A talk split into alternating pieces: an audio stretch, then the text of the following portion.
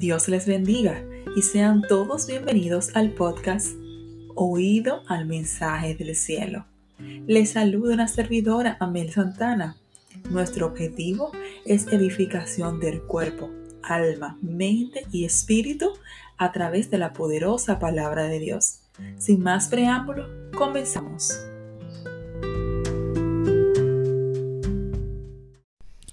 Dios le bendiga, Dios le guarde en gran manera. El día de hoy tenemos una palabra muy edificante de parte del Señor y la estaremos desarrollando bajo el tema Él llenará tu boca de risa, bajo el Salmo 126, 2. Entonces nuestra boca se llenará de risa y nuestra lengua de alabanza. Entonces dirán entre las naciones, grandes cosas ha hecho Jehová con nosotros. Padre, te damos gracias, Señor, por esta palabra. Te pedimos que cada persona, Señor, que escuche esta reflexión sea de, de regocijo, sea de gozo para su vida, así como lo fue para la mía. Toma el control y el dominio de cada palabra que salga de mi boca. En el nombre de Jesús. Amén. Les cuento que, pues, hace unos días estaba hablando con una amiga. Ella es súper tímida y está en un grupo de WhatsApp y me decía que pues la mandaron a hacer algo. Y ella tan tímida tenía mucha duda hasta que bueno lo hizo. Y para resumir la felicitaron. Y yo wow, me puse súper contenta y la conseguí pues halagando para que se sintiera más motivada. El caso es que yo le doy pues este versículo y le dije mira el Señor es que pone palabra en nuestra boca y comencé a hablarle bueno, pasaron unos cuantos días y el Señor pues estaba inquietándome con esta palabra. Cuando voy al Salmo 126, comienzo a leerlo desde el inicio. Este salmo tiene como título Oración por la restauración y durante el desarrollo de esta reflexión vamos a ver qué tan em, qué tan unísono va este, este tema con el desarrollo de este versículo perdón, de este salmo. Y el versículo 1 dice, cuando Jehová hiciere volver la cautividad de Sión, seremos como los que sueñan. Y para serle sincera, estaba un poco perdida, un poco no estaba súper perdida, porque como que no entendía eh, el versículo, porque cuando hablamos de cautividad, hablamos de una prohibición de libertad a una persona. Y, y el pueblo de Israel en muchas temporadas pasó por ese esa cautividad. Estaba prisionero, esclavo, por ejemplo, cuando estaba cautivo por los egipcios por 400 años, em, o cuando después fueron eh, también tomados por Babilonia y tuvieron que y cautivos por, por un tiempo, o sea, pues diferentes pueblos, pues el pueblo del Señor pasó por ese proceso, por esta cautividad. Pero cuando voy a la versión NBI, que es nueva versión internacional, dice, cuando el Señor hizo volver a Sión a los cautivos, nos parecía estar soñando. Ya sabemos lo que es la cautividad. Ahora hablemos un poco de lo que significa Sión hito, señal, un lugar de encumbrado y visible. En la Biblia, Sion es tanto la ciudad de David como la ciudad de, de Dios. Y esto es como si fuera una transición de referirse primeramente a una ciudad física, pero con un significado más espiritual. Sion es un término que hace referencia a una sección específica de Jerusalén cuando dice el monte Sión, es hablando de un lugar en específico, aunque después con el tiempo, ya cuando hablaban de Sión, las personas entendían que se refería a Jerusalén en sí. Y ya lo asociaban con pues la ciudad de Jerusalén. Y, y cuando yo leía esta palabra fue como de tan edificación, porque el versículo me está diciendo a mí, mira, es que cuando el Señor haga volver a Sión a los cautivos, es como diciendo, cuando el Señor le dé esperanza a esos que estaban privados de su libertad, Cuando el Señor le dé paz, alegría gozo, benignidad a esos que estaban en cautiverio, a esos que estaban cautivos, que estaban presos, que estaban en esclavitud, aleluya, cuando el Señor les dé, le haga volver de, de, de, su realidad a lo que Él les puede dar, entonces van a ser como si estuvieran soñando. Entonces estarán como aquellos que sueñan porque no lo van a creer. Porque cuando una persona pasa de estar cautiva a tener esa libertad plena en Cristo Jesús, va a creer que está soñando porque es tanta, es tanta la bendición de parte del Padre que pueden llegar a creer, no, pero yo estoy soñando. Es como que usted en algún momento estuvo preso por muchos años ya usted, entonces usted conoce luego, luego la libertad que hay en Cristo Jesús y toda atadura y todo cautiverio y toda cárcel fue, fue quitada y usted está en plena libertad a través de Cristo Jesús. Y este, este versículo a mí me encantó. Pero más adelante en el versículo 2, que fue el que leímos, dice, entonces, luego que usted experimente lo que es la libertad en Cristo Jesús, luego usted experimente lo que es la restauración.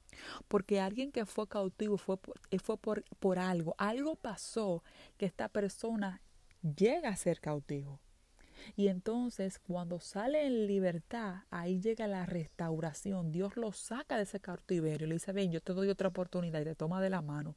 Ven, ven, que soy yo que te voy a llevar ahora. Y entonces lo saca de ahí y, y entonces comienza la libertad plena. Entonces cuando tú estás en ese proceso, Él te dice, mira, entonces tu boca la voy a llenar de risa es que yo es que yo me yo yo estoy diciendo esta palabra y yo me gozo porque es que el Señor es demasiado. Es que le está diciendo, mira, tú ves, tú que estuviste en cautiverio, que estuviste preso, ahora me toca a mí.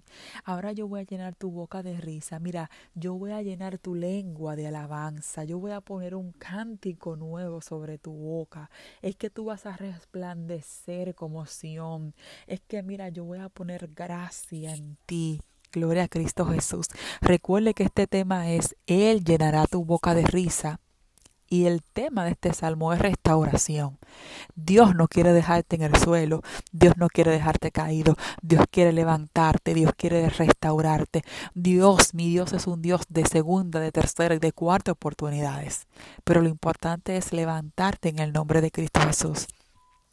Y luego, yo quiero que usted escuche esta parte.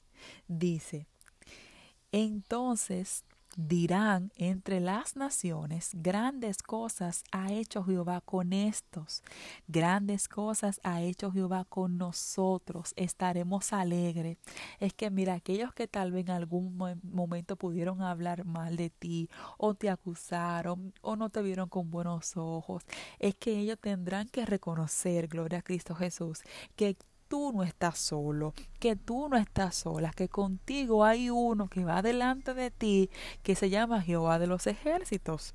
Porque que van a ver ese gozo, van a ver esa alegría, van a ver ese brillo de la gracia, ese brillo de la restauración que ofrece el Padre para con sus hijos. Aleluya. Y dice la palabra, mira, estaremos alegres porque nos vamos a gozar en la casa del Señor, porque nos vamos a gozar por una nueva oportunidad que te va a dar el Padre para contigo, aleluya. Y luego el versículo 4 dice, haz volver nuestra cautividad, oh Jehová, oh Jehová como los arroyos del Negev. Y ahí también yo voy a la versión NBI y dice, ahora Señor, haz volver a nuestros cautivos como haces volver los arroyos del desierto.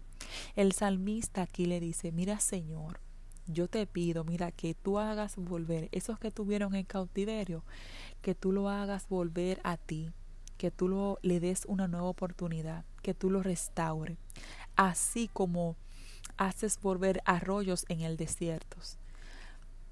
En el desierto, perdón. No es fácil usted ver un arroyo en un desierto, ¿verdad que no? Pero no es imposible. Entonces el salmista dice, mira, así como yo puedo encontrar un arroyo en el desierto Y es difícil, pero no es imposible. Yo sé que tú puedes, Padre, hacer volver del cautiverio a los que están cautivos y darle libertad.